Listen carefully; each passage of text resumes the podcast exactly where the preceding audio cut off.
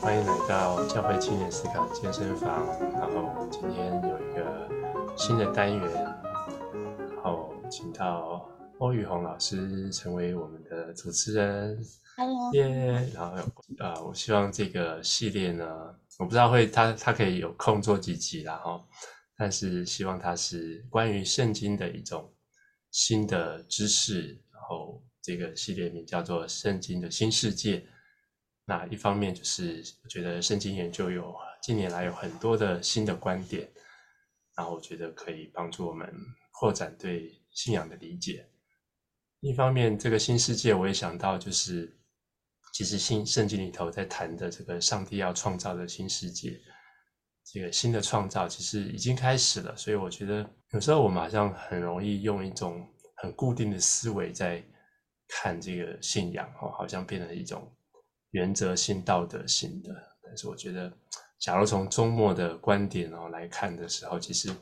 我觉得圣经会让我们好像有更多的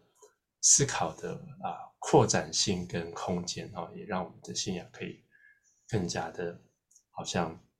有创造力哈。好，那我就一下把这个时间交给雨虹跟一位新的来宾，大家好。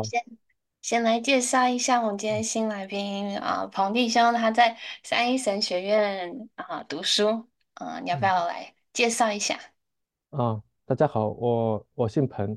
来自中国大陆，然后啊，我们家现在在三一神学院，然后我在读系统神学的神学硕士。啊，在来三一之前，我们在南卡，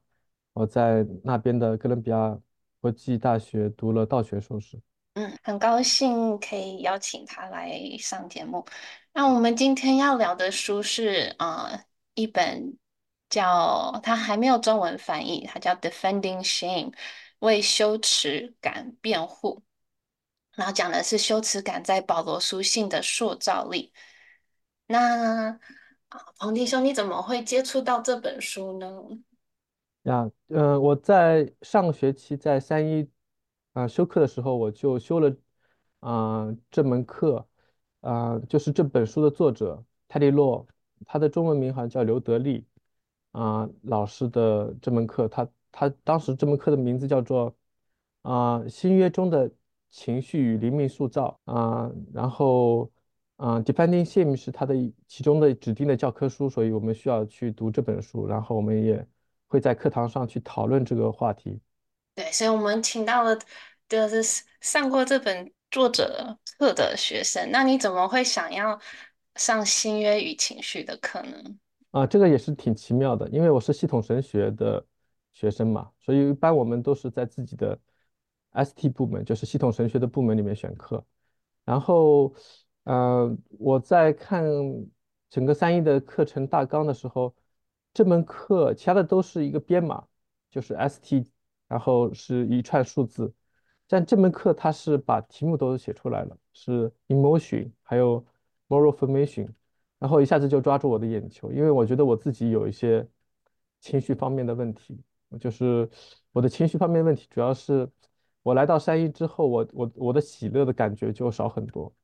可能是因为山一学业太重了。我在我以前在那个哥伦比亚国际大学，我我一直都很喜乐，因为那边读书比较轻松。然后来到三一，学业非常繁重，我的喜乐就没了，就人整个人是蛮抑郁的。然后我在家庭生活中，我就觉得跟啊、家庭成员相处，比如说跟我太太、跟我孩子，我有的时候有一些愤怒的问题，有些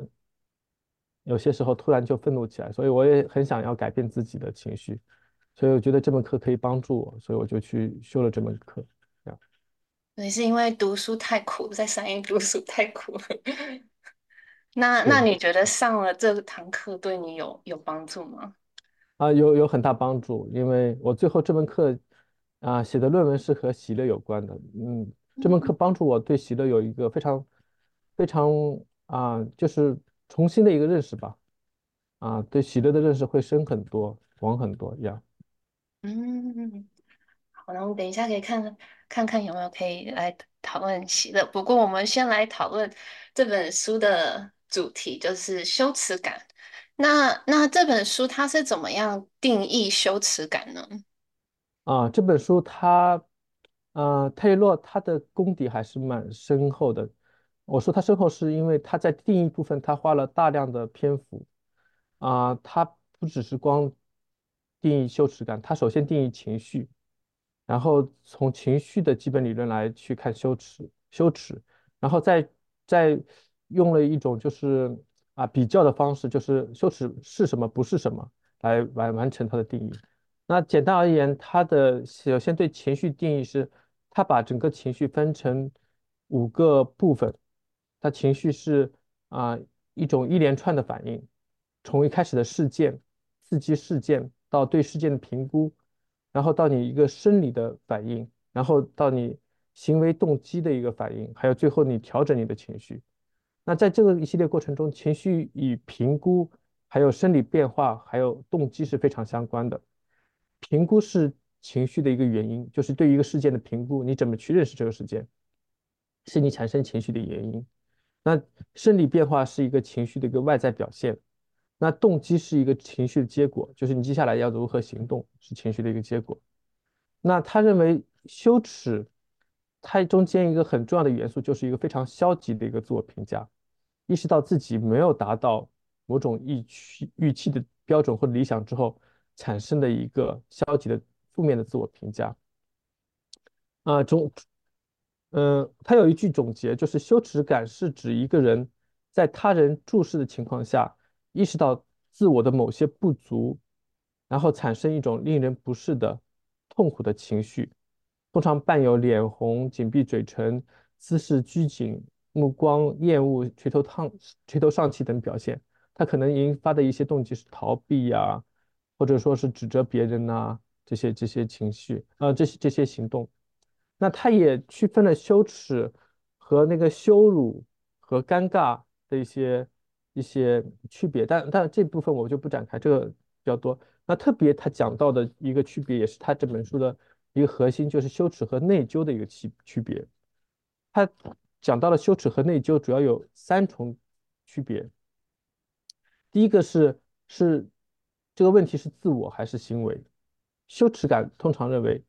啊，这是我的问题，我这个人是问题。那内疚感认为，我做的这件事有问题，是我这个人问题不大，但是我这个行为有问题。那第二个差别，主要差别就是暴露范围，就是就是你在多大的一个啊周围人目击的情况下来来体验这种情绪，羞耻感是比较公开的。就很多众人可能在指责你，那内疚感很有可能是私下的，可能别人不知道，但是你做这件事情你就会很内疚。那第三个就是啊道德和非道德的问题。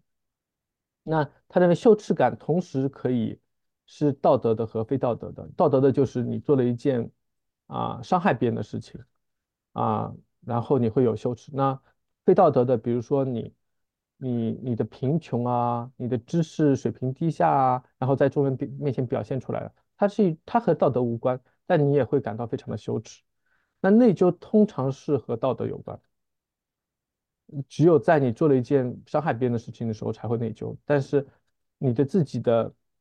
啊能力不足够，别人也不知道，它是私下的，所以也不会有内疚。所以它主要从这三个方面来区分羞耻和内疚。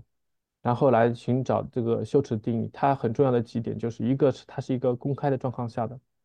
是在别人目击的状况下的一种情绪；第二个它是一种没有达到某种标准的，啊，然后第三种是它是对自我的一种消极的一种定义。嗯，对，我觉得它是啊，好像是重新去定义了羞耻，让我们回到像啊。第一世纪啊，那种犹太人还有那种希腊文献的这种比较下去重新定义羞耻，然后就发现说，哎，保罗讲的羞耻可能跟像我们现代社会所讲的羞耻，嗯，可能又有些些不一样。像刚刚你所分享的这个内疚啊，可能是我们会分这种内疚是个人的啊，然后那种羞耻比较是像跟群体啊，或者是在公众场合有关的。那那你觉得说，嗯，作者里他讲保罗所讲的这个羞耻感和其他，嗯，像我们现代的羞耻感或其他羞耻感有什么不一样？啊，它有很多不一样的地方。刚才我讲的那个定义，它其实还是以基于现代文化的一个羞耻定义。然后进入到保罗神学，它的定义是有很多地方不一样。在某种程度上，他觉得保罗的羞耻并不完全是现代羞耻和内疚的结合，但是是，但是两者是有很多 overlap 的地方，它是可以覆盖现代羞耻和内疚大部分。那他有一个表，在他这本书里面非常详细的去比较了现代对羞耻的定义、现代对内内疚的定义以及保罗对羞耻的定义。他首先在诱发事件上面，啊、现代羞耻是。啊、道德的或非道德的一些是，就是这种不达到标准。那内疚它是纯道道德性的，但保罗的羞耻它其实是跟福音有关，跟整个基督徒的一个啊、社区伦理有关，是与他常常是用看到那些与福音相悖的事情的时候，这是那些保罗要指出别人羞耻的一个诱发事件。那在评估重点上面。现代羞耻是说我这个人有问题，我是一个评估重点。然后现代的内疚是说我做的事情有问题。那保罗他在他的书信里面说指出是你们这个行为，包括你们这个人，同时都有问题，既有身份的问题，也有行为的问题。那在暴露范围方面，现代内羞耻是一个公开的一个范围，那现代内疚常常是私下的范围。但保罗的羞耻观。非常强调，他提醒对方的是：你们是在神的面前，都是在人的面前，你们是在神的面前。所以你暴露对象、目击者是上帝，是圣灵，而不是其他的。那在痛苦程度方面，现代羞耻是让人很非常痛苦的，是想要找个洞钻进去的。那个现代的内疚会好很多，因为是私下的感受。但是那个保罗的羞耻里面，他既有很痛苦的，也有会好一些的，他他比较多样化。那在体验方面，我现在的羞耻，它让人感受到自己非常渺小，没有价值，很无力。那现在的内疚产生的一种体验是，我很紧张，我很后悔，我很遗憾，我想要去弥补。那保罗的羞耻，他希望能够对信徒产生的一个影响是，他们可以在神面前来忏悔。那在关注点上面，现在的羞耻是关注的是。别人对自己的评价，对我这个人的评价是怎样？那现代的内疚的关注点是我自己的这个行为对别人的影响是什么？我带来了怎样的后果？那保罗的羞耻观的关注点是啊，同时关注上帝对我这个人的评价是怎样？我在神面前我是怎样的一个人？另外，我的行为对上帝或者对其他的信徒产生了怎样的影响？他同时也是兼顾身份和行为的。那在最后行动趋势。就是你会采取怎样的行动的时候，现在的羞耻是是渴望隐藏、逃避、否认或者反击，或者是指责别人。那现在的内疚产生的是，我希望能够道歉或者修复关系。那保罗的羞耻观，他是希望悔改和修复，并重新与神和好，与教会的其他弟兄姐妹和好。所以啊、总而言之，现在的羞耻它围绕在身份。而且是非常负面定义这个身份。现代的内疚是围绕在行为，是只是行为是负负面的，然后我们去修复这个行为。那保罗的羞耻观同时定义同同时作用在身份和行为上面。你的行为要改变，同时你的身份要建立起来，在神面前的身份。那，这是他们主要的区别。我记得他有讲到说，就是我们现代会有两个字嘛，就是内疚还有羞耻啊，嗯，可是。在在古代，他们其实只有只有一个字，然后这个字涵盖这两个这两个现代定义，然后可是又跟它又不是完全一样。那我们刚刚有讲到说，这个羞耻感是让人很痛苦，就我们现在很很对这个羞耻感很很抗拒，就是因为它让人很痛苦。那保罗是怎么样运用这个羞耻感呢？他是。他是怎么样处理说这个羞耻感会让人很痛苦？怎么不让这个羞耻感让就是带来嗯毁灭性，而是可以有建设性的呢？嗯，对，现在的羞耻感让人很痛苦，但是保罗的羞耻感不只是痛苦，应该也是有建设性的。啊、他用了两种方法，啊、在呃这本书里面就讲到羞耻通常是有两种，一个叫做回顾性羞耻，一个叫前瞻性羞耻。回顾性羞耻就是我们评估我们已经发生的一件事情，然后这件事情是羞耻的，然后我们应该感受到羞耻感。那前瞻性羞耻就是如果我们做了某件事情，那件事情会让我们羞耻，所以前瞻性羞耻是预防性的，你就不要去做那件事情。那保罗在他的书信里面同时用了这两种方法，回顾性羞耻比较啊、大家有印象的可能是加拉太书和哥林多前书，前瞻性羞耻用的比较多的是那个腓利比书和腓利门书，它有很多的场景了，这个我们讲起来就会长篇大论。然后我举几个例子，就是在加拉太书里面，他对于彼得做的事情就用了一种羞耻的，他是公开责备嘛，公开责备就是啊，彼得他做了什么？他就是他。原本已经跟外邦人一起吃饭了，但是当那些犹太人过来之后，他就好像屈服于那些犹太人，就不跟外邦人一起做吃饭，跟犹太人一起做吃饭嘛。那保罗就非常不屑这个行为，就是说你这个行为表明了你是惧怕神啊，惧怕人不是惧怕神啊，你没有真正活出一个福音，然后啊就公开的谴责他，责备他。那这个会给彼得带来羞耻感啊、所以这是这是彼加拉太书中对对彼得的应用。那其实对整个加拉太的一个信徒，一个外邦群体信徒，他他也是指出他们很多问题。比如说在第四章里面，有些外邦信徒想要去受割礼，他说完全没有必要，你们这种想法就就是跟福音相悖的。所以他在加拉太书里面指出了很多方面。加拉太信徒和福音相悖的一些行事方法，来告诉他们，你们这些做法都是都是不对的。然后他用一种公开谴责，让对方觉得有羞耻感，然后同时来改变他们的想法，让他们重新回到福音中来生活。这是一个加特太书，也是回回顾性羞耻。那加哥林多前书也有很多，我就不讲了。然后那个嗯，前瞻性羞耻。它主要讲的一个对象是那个腓立比书，腓立比书它，腓立比书它也是要针对腓立比教会的很多的问题啊，但是他对菲利比，我觉得，嗯、教会真的是比较好，就是比较较温和。其实教会出现问题，你都可以用回顾性羞耻的方法，但他对菲利比教会用的是一个前瞻性羞耻，就是菲利比教会也有一些，比如说与内部的争斗啊，彼此不和睦啊。然后有些人自私自利啊，啊、有些人就是在传福音上胆怯啦，这些问题。但是保罗没有像加拉太书这样去指责他们过去的问题，揪着不放。他重要的是重塑啊、教会群体的一个荣辱观啊、社会是这样的一套荣辱观，然后给你们一些可能做事的动机和情感的体验。但是我要告诉你，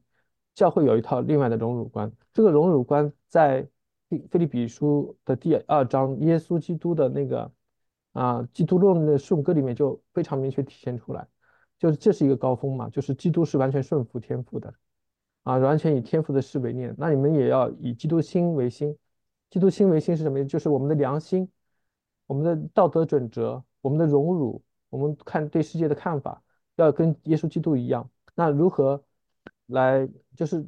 这样？这种荣辱观调整之后。然后我们重新来看哪些事情会让我们陷入羞耻，哪些事情不会让我们陷入羞耻。传福音不会让我们羞耻，所以你要去做。然后你在教会里面争斗，然后彼此自私自利，这些会让我们羞耻，那你就不要去做。所以他用了一种前瞻性的、一种更加温和教导性的方式，在腓立比书里面来使用他的一个羞耻的教育，对于腓立比的信徒一样。那我觉得这个。嗯，他很强调说，他保罗用羞耻，就是想要让呃让人以基督的心为心。那可以多讲一点这两个之间的关系吗？嗯、为什么羞耻感会让我们可以以基督的心为心呢？嗯，我觉得不是羞耻感让我们以基督的心为心。我觉得以基督的心为心的理解就是说，这是一个价值观。或者说刚才我讲的那个荣辱观，或者说良心这个层面，基督徒应该和基督是一致的，基督徒应该与基督有一样的价值观，一样的荣辱观，一样的良心。那荣辱观是什么？荣辱观就是荣和辱嘛，就是荣就是光荣，就是你驱动你做事情的动力；辱就是避免你做某些事情的阻力，就是就是跟人的动机有关的。你做一件事情有荣誉感，你才会去做；那做一些事情你有羞耻感，你才能够不去做。所以在这个层面上，其实呀，就是呃，保罗提醒那些信徒，你们不应该以以社会的心为心。你们不应该以罗马文化的心为心，你们应该以基督的心为心。你们要看重基督看重的东西，看重基督认为光荣或者羞耻的东西。那在这个层面上，当他们的荣辱观和他们良心与基督对焦之后，他们的那个羞耻的标准就建立起来了。他们就知道啊，原来我们之前做的某些事情，它并不是光荣的，它是羞耻的。那我将来就要避免，比如说传福音这件事情上面，对吧？他他很重要的一点提醒提醒他们就是，我们不能够以福音为耻的，我们要去在任何情况下去传福音。但是可能在当时，他们如果以社会的心为心的话，他们有罗马的压力，有犹太的压力，传福音可能在罗马和犹太的文化下是羞耻的一件事情，所以让信徒也不敢去做或者不好意思去做。但是保罗提醒他们，不是这样，不是这样，你要用基督的心为心，这是一件荣耀的事情，所以我们应该要努力的去做。嗯，好像是说那个我们的羞耻感可以啊、让我们看见我们真正的价值观是什么，然后我们就可以从那个价值观去看，说，哎，这跟啊、耶稣的价值观有什么相同或差异的地方？然后那些差，我们看到这些差异的地方，就是说，哎，有可能我们应该对一些事情有羞耻，或我们不应该对一些事情有羞耻。然后当我们啊、呃，如果去感受到那些羞耻的话，哎，我们的价值观可能也会跟着被调整、被改变。嗯，是的，对呀，就是在课堂上，我记得第一节课的时候，他就讲了为什么我们要学习情绪。情绪是一个真实反映我们自我的一个部分，就是我们可以戴着面具，理性上或表达上，明明自己喜欢，说自己不喜欢，或者明明自己不喜欢，说自己喜欢，但你的情绪不会改变，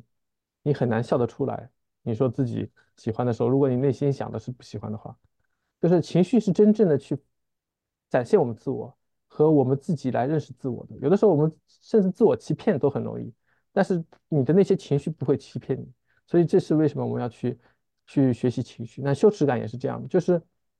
就是对啊，就是我们可以讲很多冠冕堂皇话，但是你自己自己内心到底是否觉得羞耻？那你如果觉得羞耻的话，那你怎样跟？啊，耶稣基督的这个新的一套价值观去对焦，我们自己的羞耻是否反映我们的认识上的一些问题？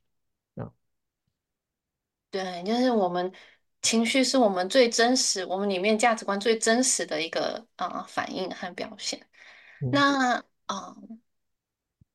我我还记得说他讲到说，哎，保罗怎么样？他怎么样使用羞耻感？就是他其实是很。很谨慎，像你说的，他对于嗯加拿太书还有呃加拿太教会，还有像菲利比书教会会不一样。那嗯，我我记得他还有还有强调说，哎，保保罗这种用法其实是非常就是 therapeutic 是有有疗愈性的。然后就是他不只是想要呃让他们感到羞耻感，他也还想要啊、建设他们，建设他们的身份啊。还有他们的呃嗯价值观，塑造他们的价值观。那那他保罗是怎么样让这个嗯这这种他他的这些呃运用羞耻感不会感到太沉重，或者是嗯太太痛苦？就我记得他会讲到说，像保罗他他用一些什么样的句子？他除了一些比较沉重的句子，也会有一些比较温和、温柔的那种感性的话。对他，首先我来嗯试着去解释一下，我这是我自己的猜测，我没有在书中读到，有可能书中写，为什么他会对加拉太和哥林多用回顾性羞辱，然后那个对腓利比。用前瞻性的，我个人觉得是，就是这不同教会的信徒的生命程度是不大一样的。我觉得，呃，前瞻性羞耻很重要的一点，前提是，啊、基本上，第一，比较认同教导者，就是腓立比教会的信徒会比较顺服保罗；第二，他们的大的价值观不会没有太大的差别，他需要去微调他们。但是回顾性羞耻很有可能是本身就有很多张力了，像像那个加拉太书里面那个保罗和彼得的张力，腓立比教会其实也很多人不服保罗的，也有很大的张力。另外，他们的价值观是某种程度上是更败坏的，更加有问题的。保罗需要去严厉的指出他们的问题，让他们感受到更痛苦的羞耻的情况下，他们才能够去回转过来。但是前瞻性羞耻某种程度上没有这么痛苦。就是告诉对方你不要做什么事情，没这么痛苦。这样，那但是呢，保罗确实跟现在的羞耻很不一样的地方，他是建设性的，他有很多的温柔的词汇，比如说在加拉太，哪怕是在加拉太，嗯、书里面，他的嗯四章二十节，不好意思，我要打开一下我的那个圣经给大家读一下，啊、呃，加拉太书四章。二十节，他说：“我巴不得现今在你们那里改换口气，因我为你们心里作难。”就保罗这句话是充满了深情的，对对，加拉太，就是就是我知道我前面稍微说的重了一点，然后我恨不得就是我当面在你们面前可以稍微温和一点讲你们。其实他是充满了一种爱和怜悯的心肠在讲这句话的。那个嗯，在那个泰利洛的书里面就讲到这句话，其实给那个。嗯，金口约翰就是教会历史上那个金口约翰一个很深的一个一个触动。他说这节经文啊，可以感受到保罗的担忧、痛苦、绝望和泪水。他写道：保罗尖锐地告诫他们，努力使他们羞愧，但反过来又安慰他们。然后保罗哭了。这种哭泣不仅是一种责备，也是一种鼓励。他不像责备那样激怒人，也不像宽容那样让人放松。而是一种混合的一种补救措施，在劝诫方面有很大的功效。我不知道金金口约翰怎么会觉得保罗哭了，他可能觉得这个这句话里面有这种想要哭的那种情绪在吧？但是但是你可以看到，就是保罗其实是对教会弟兄姐妹充满爱的，在责备的时候也是充满爱的。所以保罗的羞耻为什么可以建立他们，是是因为十字架已经饶恕他们。神的爱已经、已经、已经爱他们，已经包容他们，所以保罗的羞耻和其他的羞耻的很重要一点，嗯，差别是在于，羞耻是一个发动机，发发开始的那个动力，但但人改变的持续动力不是靠羞耻，而是靠感恩，这是那个泰利洛也非常强调一点，保罗的神学里面，羞耻让人感觉到问题所在。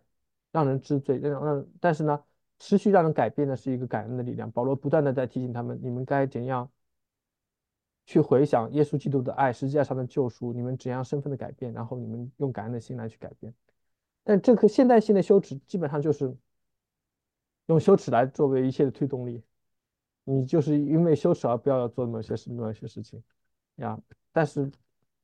没有用感恩来作为持续的一个推动力。对，我就记得他书里有一句话让我印象很深刻，就是说保罗的羞耻是不能没有同理的，就是保罗加在他们身上的痛苦感，他是与他们一起感同身受的，他也与他们一同痛苦的。啊，然后也是就是像你讲的，他的话是充满感情的，然后是也是为他们痛心，嗯，啊，我记得他在哥林多前书。也讲到说，哎，我写这些不是要你们感感到羞愧，或不只是不只是要你们感到羞愧，而是把你们当做我亲爱的儿女来劝解，就是他是以那种父亲和孩子的那种亲密关系当中在，在在嗯跟他们说这些。嗯，那讲到这种啊、呃、家庭关系，你觉得？这个保罗的这种羞耻感跟我们华人文化，或者是像孔子所讲的这种羞耻感，有什么相同或差异之处吗？啊、对，他们有蛮多相同差异的地方。因为对于华人文化，嗯、羞耻感还是挺重要的嘛。礼义廉耻。他就特别讲到一个例子，那个特雷洛他说，你去芝加哥或者说啊波士顿的那个唐人街上面的四个大字就是礼义廉耻。耻在中国文化里面，它是一种美德。那这种文化其实是以儒家文化啊为基础的。啊，在儒家思想中，羞耻是人类的最基本的一个特征。啊，比如说孟子说，人不可以无耻，无耻之耻，无耻矣。就是一个人不可以没有羞耻感、羞耻心。你不知羞耻的那种羞耻是最无耻的。那荀子也说，啊，羞耻感是人与动物的一个区别。如果没有羞耻感，人就和动物没有什么差别。那呃，关于孔子啊，有一个人曾经问孔子，他说，一个真正的士大夫的一个资格是什么？孔子说，最重要的资格就是羞耻心，所以孔子也是非常重视这个羞耻感、羞耻心的。但孔子的羞耻感和羞耻心，它跟现代的羞耻感也有不一样的地方，是它和道德是很紧密的联系在一起的。现在的羞耻感是可以道德和非道德的，就是你贫穷，你啊、嗯、知识不够也会让你产生羞耻。但是孔子没有，他说这个。这个羞耻感只和道德有关啊！如果你贫穷和无知，你不需要感到羞耻，所以他说不耻下问嘛。所以你在问别人问题的时候，没有任何的羞耻心。但是如果你是一个言而无信的人，你是一个谄媚的人，你没有骨气的人，你应该感到羞耻。甚至在那个儒家文化里面，羞耻它是一种美德，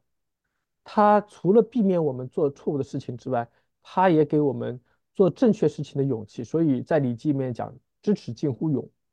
所以在这方面就跟保罗很大不一样。保罗只是把羞耻当做一个发动机，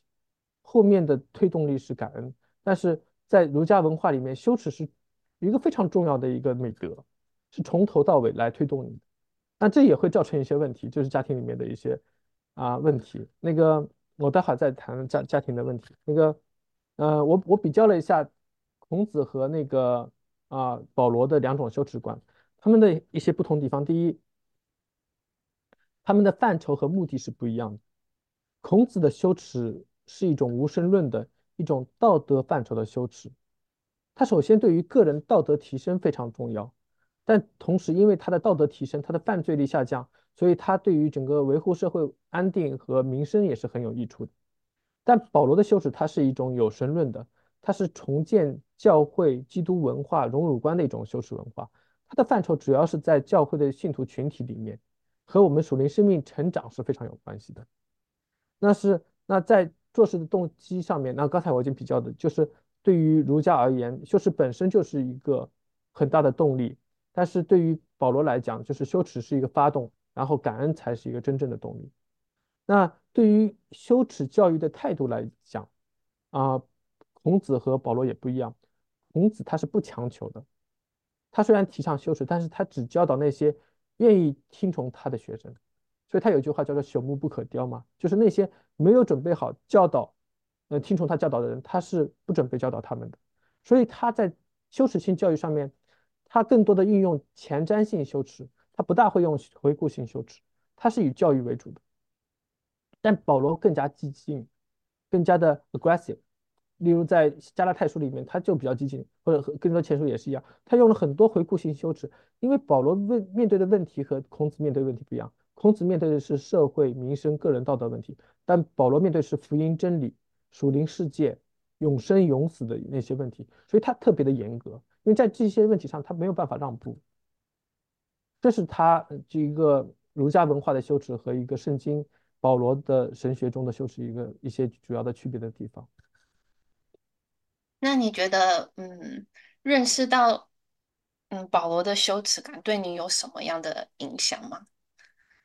啊、呃，我觉得这对我影响非常大，因为其实在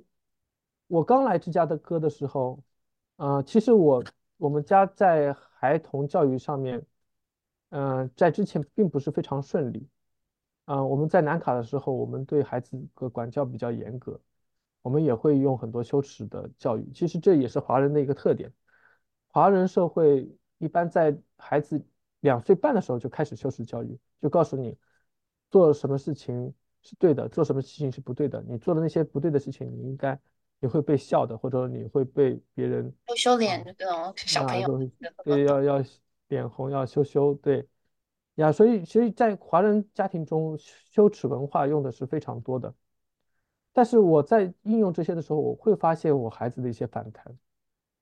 另外就是他的一些压抑，他心里的压抑，所以这一点就我和我太太讨论很多，然后我们也跟很多的弟兄姐妹聊过，是心理学方向的、儿童教育方向的，他们给我们的一个观点就是，不要用羞耻，用内疚，用内疚来代替羞耻。嗯，当你用羞耻的时候，你对他整个人是否定的，这个人是非常的啊、呃，没有办法建立他的自尊和自信。啊，内疚的话就是告诉他这个人他是 OK 的，只是行为上错误，然后改正行为就可以了。嗯，但是我一直就是有这个困惑，真的可以这样吗？就是内疚真的完全可以代替羞耻吗？嗯，然后我我我也跟一些稍微年长一些的家长聊天，就是到青少年阶段，然后他们给我的反馈是啊，在儿童阶段，啊，内疚教育是挺好的，就是。帮助孩子来建立他自信啊，什么事情不要不要归咎在自己人身上去啊，归咎到事情身上，他们会有很大的解脱释放，心理健比较健康。但是到青少年阶段的问题是，很多美国的青少年非常自我中心，他不觉得自己有任何问题，他不觉得啊、问题是自己跟人的问题，我只是做了一件事错事，just a mistake，我人没有任何问题。我觉得他非常的骄傲、自我中心、个人主义。啊，所以所以会有这个问题。所以前面我们谈到了一个西方的学者，其实也有这方面的反思。啊，在在他的书里面就是重塑社会的羞耻，在犯罪学的一些意义吧，就是说啊，在美国很多罪犯，他因为没有从小的羞耻教育，他他是某种程度上他是不知羞耻的啊，我不是说这个。那种道德批判的不知羞耻，就是这是 literally 的，他真的是不知羞耻的。然后他在法庭上就表现的就是，哦，我做了一件错事，但我这个人是没有问题的。这种情况下带来很几个问题，第一，他不会真正改变，所以很多人进入监监狱再出监狱的时候，他的重新犯罪率也会升高。第二，他对自我的认识不够彻底。我们人真的是没有问题吗？我们人真的没有任何可以改变的地方吗？第三，还还有很重要一点，就是受害者没有办法得到任何安慰。其实受害者很重要。如果你一个施害者，你是诚心悔改的，你承认自己是一个有问题的人，你愿意改悔改的时候，受害者的心里的那块石头会放下。但是如果你哦，我我可以坐牢，但是我这个人没有问题，非常骄傲的一副态度，这个伤伤痛是弥弥合不了的。这个社会。这个受害受害者家庭一直会在巨大的伤痛中，为什么会这样呀？所以，所以这种内疚文化其实是也带来一些问题的啊。然后啊，这也是啊啊泰利洛要写这本书的一个原因。那对我自己而言，就是我觉得我们应该怎样？应该要恢复一种像保罗所讲的那种啊羞耻文化，在在我们家庭教育里面也是这样。我们要告诉孩子事情。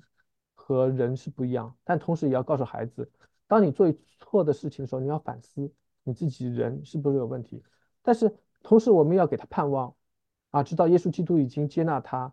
爸爸妈妈是完全爱他、接纳他，他在一个非常安全的、非常被接纳的环境里面去反思我自己人的问题，然后他才有一个一个发现、认识说我要改变，同时他有动力说我可以来改变，呀。对，我觉得这个，嗯，应用在家庭里真的是，嗯，很不容易啊。因为就是，嗯，我们有如果想让孩子完全避免掉这种羞耻感，他们其实就会没有这种，呃，知道怎么样面对面对羞耻感的能力，他们对羞耻感的承受力就会非常非常非常低。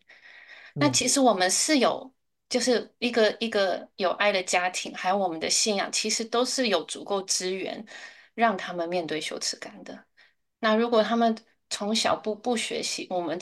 我们在这社会上其实是避免不了羞耻感的。就算父母试着让他们在家里不用不用感受到羞耻感。你到了社会上，你还是会多多少少感感受到。那那那那时候你，你你知道你能够你知道怎么面对吗？那我觉得我们的信仰其实让我们像每周我们去教会，我们去认罪悔改，我们领受圣餐，我们都在经历这种经历羞耻，可是又能修复啊、呃、关系的这种整合性羞耻感吧。就是说，我们的这种羞耻感，我们是可以反思自己，是因为我们有盼望，说我们这个这个关系不会断掉，我们是可以修复，我们是可以改变的。嗯，啊，所以我觉得这个这就是一种带着有带着盼望的，嗯，羞耻感，嗯嗯，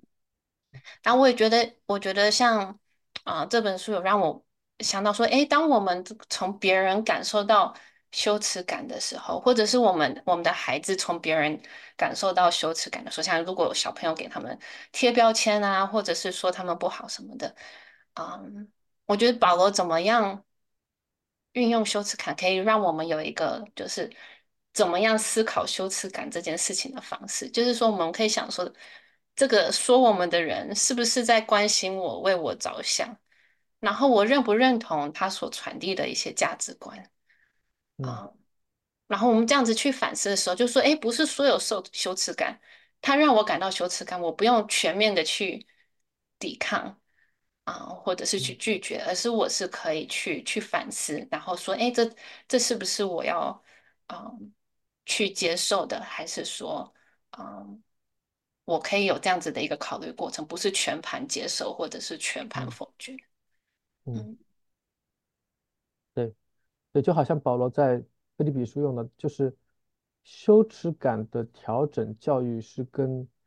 价值观、荣辱观是非常重要的。就是如果你在一个学校里面，一个孩子，然后别人嘲笑你，给你贴标签，啊，这是社会的文化，或者是学校的文化，或是他人的一种文化，它会影响你。那作为家长，你应该去提醒孩子说，我们不要用这些文化来定义我们。我们有一个新的文化，我们是活在上帝面前，我们是活在那些爱我们的人面前。上帝怎么看你？上帝爱你本来的样子，对吧？上帝完全接纳你。那父母亲怎么看你？父母亲也都是完全接纳你。那这种荣誉感，或者说这种重新定义的荣誉感，就可以去抵抗不这种社会上的另外一种啊、羞耻感，来来帮助孩子来建立起来。呀，我前段时间听到一句话，我觉得挺有道理的，就是一个人的成长不是为了不难过，是为了不害怕难过。其实羞耻感也是这样，就是说我们总是想要去逃避羞耻感，因为羞耻感确实让我们很难受。但是，但是如果一个人属灵生命成长，其实对于宝来来讲，就是你不要去逃避那些东西，但是你要去，你去看到是什么引起了，然后你去改变自己，来重新赢回那个荣誉荣耀的自己。所以最终的目的，我们不是，嗯，就是好像。躲起来，然后啊、在我们自己的身份，我们不看我们自己生命中的问题的时候，好像我们就感觉不到羞耻感，不是的，而是在神的光照下面，在十字架面前，对吧？知道我们的所有的身份中的问题，我们个人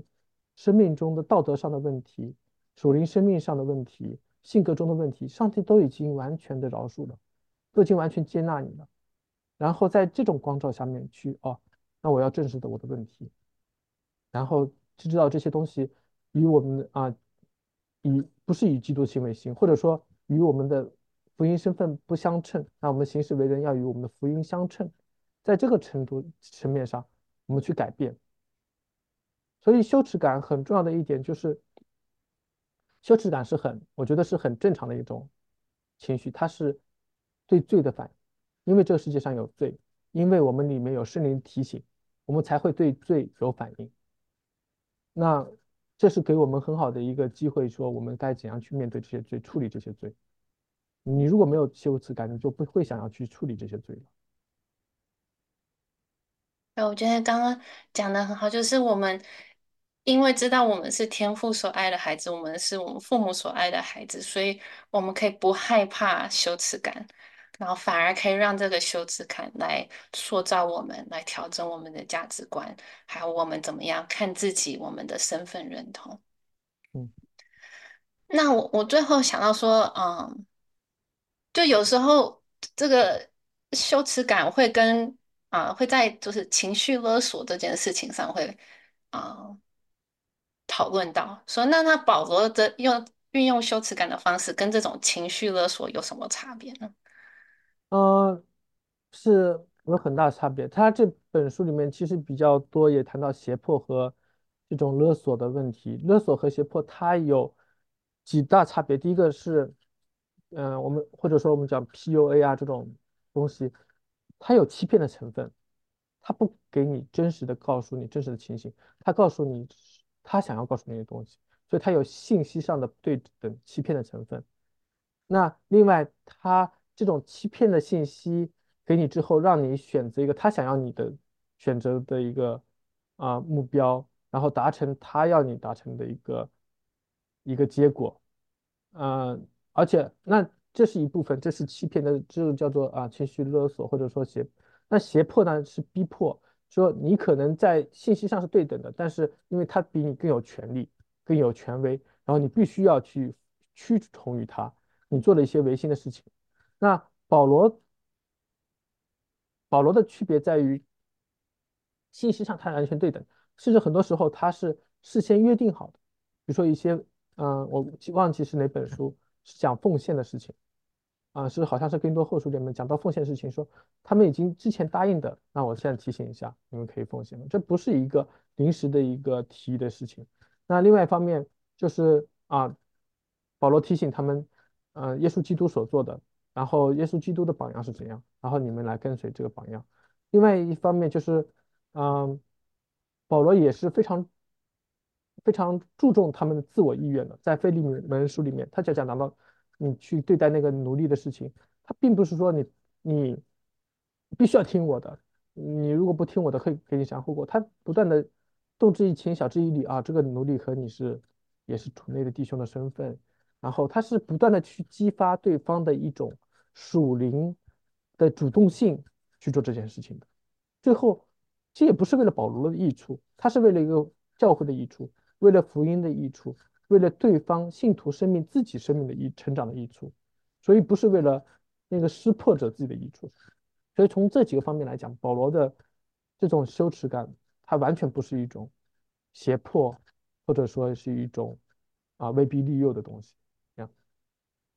对，我觉得啊讲讲到那种呃胁迫，就觉得保罗呃书里讲的说，保罗其实常常把自己放放低姿态，就是他说，哎，我虽然是是使徒，我可以运用我的这些权利，可是我不想要用这些权利来来胁迫你们。好，我我想要你们是是真的是出于自愿，就是因为因为你们的啊、价值观、你们的心改变，你们做这件事情。然后他常常是把自己放在一个。软弱，或者是啊，放低自己的那种地位来来跟他们讲，这样他们不会有那种被压迫的 感觉。嗯嗯。然后我觉得像说，因为在教会里大家都是做事都是自愿的嘛，所以就是他，嗯，保罗的这种用法可能比较像是他想像动情以理的去去说服对方，啊，然后就是在尊重对方意愿，想让他们真的是，嗯。出自他们内心改变而而做出这些行为。那毛叔听了这些有什么想法吗？嗯，觉得很精彩啊。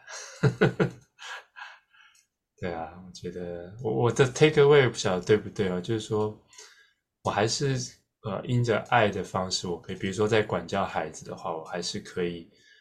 让他有一种羞耻感，就告诉他。不只是他做的事是这个事是错的，而是他这个人这样的状态是有问题的。但是因着爱的，因着因着上帝的爱和我们的爱，就是说，就是请他好好的思考他，或者反省他怎么样可以帮助他，可以有一些转变跟改变，而不会只是说，啊，这没问题，你的你你你自己没问题，就是你做的事是。是错是错的，那也不会用一种比较华人的那种，好像啊这样丢脸，就是你们好像就是有一种比较这种用用修辞来达到自己的目的这样。嗯，我我觉得我会比较细分说，哎，就是说我们这个人有问题。就是说，可能是品格有问题，或是价值观有问题，或者是想法，就是情感有问题。嗯。但是我们的这个身份，我觉得，如果我觉得孩子有时候可需我们自己也是需要说一个有个什么很稳固的一个根基。那我觉得就是说，我们在神里或者是在父母心里的这个身份是不会改变。就算我们价值观有问题，品格有问题，可是我们这个身份，嗯、这个是稳固，这个是没有问题的。嗯。嗯嗯，对啊，我也觉得听两位聊，觉得非常的收有收获哈。因为我自己在看的时候，就觉得啊，也觉得蛮多亮点，但是就没有这么深深度。特别为这个彭彭弟兄嘛，我觉得特别感恩。我觉得这个系统神学的方式在讲这个情绪哦，我觉得哇，觉得好清楚哦，这样子就因为我们这种。感觉过去觉得情感是比较难捉摸的，这样哦，就是，但是我觉得他给我们一个蛮好的、很好的框架。当然，这本书的老师也是很厉害，呵 呵对，呀，非常。他用很那种系统性，然后因为他自己好像也是理工背景的嘛，呀呀呀，他就呃把把情绪这种看起来很抽象的事情，就是很很细致的去去分析。对对对，我觉得这对我来说是一个新的世界，就是说，哎，啊，不晓得情绪也可以这么这么理性的探讨，而且这个框架还可以有这么这么多的这种梳理跟澄清，我觉得是蛮蛮有帮助的。非常谢谢冯弟兄还有雨虹的这个这个对话。嗯嗯，好，没问题。我就突然想到有一点我需要去补充，我觉得这点挺重要的，就是当我们讲保罗的时候，很多时候可能会。大家误解，只是保罗用了羞耻，但其实，在保罗的那个用羞耻来塑造人的时候，圣灵的工作是很重要的。他认为是圣灵在背后是真正改变人的。而圣经里面也有一句话，就是圣灵是为罪、为义、为审判，让我们自己责备自己。换句话说，圣灵其实也是用圣羞耻的方法，所以光那节经文就提醒我们，责备，让我们自己责备自己。就是这是圣灵的方法，就是圣灵也会用一种修辞的方法，这就会上升到一种神的作为在这上面，所以这会非常更大的去 justify 圣经中的羞耻的一个地位，这样，所以我要特别补充这一点。对，我记得他在讲说，哎，保罗在写这些信的时候，他其实也是不确定对方会怎么样接受的，就是对方也可能是拒绝啊、嗯。呃、感受这个羞耻感的，然后所以他讲到说，一个人能够。接受这个羞耻感，然后让这个羞耻感改变他内心，还是他会去拒绝？其实这是圣灵的工作。呀呀，连保罗他用用了他呃各种方法，他其实也不能确保说这一定是啊、呃、有有个正向的结果，因为这这还有牵扯到人各自的意愿，还有牵扯到圣灵的工作。连保罗自己他都不确定对方会怎么样回应。对对对，这一点非常重要。那最后要不要讲讲你这个对喜乐的研究，怎么让你更喜乐呢？喜乐研究，嗯、那个我以前一直觉得喜乐是一种情绪嘛，然后情绪是不能被强迫的，所以我一直不理解，就是圣经中讲的要常常喜乐，他用的是那种祈使动词，就是你们用命令的语气说，你们应该要。常常喜乐，我觉得我就是喜乐不起来，那怎么办呢？这个好像我没我不喜乐就违背谁的命令了吗？就这让我很困惑。但另外一方面，我确实不喜乐，然后我就，嗯、呃，就是因为这个原因，这是很大原因，我修了那门课，然后我就做这个专题，嗯、在在课堂上去 presentation，还有我的论文都是跟喜乐有关的。我的论文是比较了那个呃腓立比书中的喜乐。哎，又讲到菲利比书，就荣辱观很重要一点，羞耻还有荣的这部分，就是喜乐展现的部分，在菲利比书里面，菲利比书中的喜乐和论语中的喜乐的差别。然后总结来讲，就是啊，论语中的喜乐，就是孔子论语中的喜乐，它有两种，一个是喜，一个是乐。那乐比较接近菲利比中书中的喜乐，他们两者都有一种跟现实的过艰难处境不矛盾的一种情绪状态。比如说腓立比书中，保罗在监狱里面，他能能很喜乐。论语中，论语书，论语中里面讲到，啊，也一旦是一瓢饮啊，回也不改其乐，就是就是很贫穷的环境，颜回也不改其乐。所以，所以他们都有这种类似的情况，就是外面的困难环环境不是我喜乐不喜乐的原因，这一点很重要。但是差别在于，腓立比书中的喜乐，它。啊、和耶稣基督的救恩有很大的一个关系。我们前面讲到那个事件评估情绪，对吧？那个在腓立比书中，他的喜乐是有一个原因或者有一个信念的，有一个评估的，就是耶稣基督的救恩已经临到我们，这是非常重要的一个喜乐前提。但是《论语》中孔子没有去探索这一部分，我觉得孔子没有探索他，他讲了很多乐的情形啊。但是他没有去探索我们为什么保持我们这种喜乐心境的一个到底什么原因，我没有看到，这是很大很大的差别。然后当我在研究喜乐的时候，我们我们发现，啊、喜乐不只是一个情绪，这是对我很重要的一个一个提醒，就是在那个加拉太书的，呃，那个圣灵的所结的果子，记得吗？有有。有的说是九个果子，有个有的说是一个果子九个方面，但它有它有和平、忍耐，也有喜乐，也有其他的一些东西。你会发现其他东西都是什么？都是属灵品格。所以喜乐它也可以不只是一种啊、不只是一种情绪，它也是一种属灵的品格。而这种品格是建基于你对于耶稣基督的认识，对于自己的一个身份的认识之后。所展现出的，所以它有品格的成分，有情绪的成分。另外，因为这是圣灵所赐的，所以这也是一种恩赐，这是一种恩典。恩典就说你要去向神求。如果你没有喜乐，你要向神求，这是上上圣灵的恩赐。所以从这三个维度来讲，就喜乐不只是情绪，它是情绪，它是一种属灵品格，它也是一种圣灵的恩赐。所以这一下就打开我对喜乐的认识。就更宽广了。就当我不喜的时候，我要向神求喜乐，而不是在那边想着什么事情让我开心。那把喜乐当做一个很被动的东西，然后我要去思考我跟神的关系，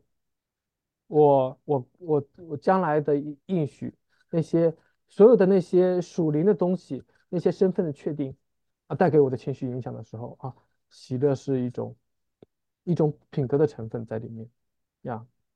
就是我的操练的，对对，就是说，你可以操练，对对，人品格它就是 discipline，它是一种可以操练的东西，你可以去操练你的喜乐，这也是对。那，我记得他这个书里有讲到说，哎，呃，这个荣誉、荣辱观，这个荣耀跟喜乐很有关系，就是说，哎，保保罗看到说这最终点，像是这种呃比赛一样，赛跑比赛一样，这最终点的那个荣耀是会带来喜乐的。嗯，所以他其实是定睛在那个最终点的这个喜乐，来让他在现在可以、嗯、可以感受到喜乐。他说：“哎，如果我的价值观真的是以像上帝的价值价值观，那我也会以这个最终点为我的喜乐。我会、嗯、我能感到荣誉，我也能感到喜乐。”嗯嗯，那谢谢。谢谢彭定兄今天来跟我们一起聊。呀，希望之后还有机会来跟我们分享。好，那就谢谢大家收听，拜拜，谢谢，拜拜，拜拜，谢谢。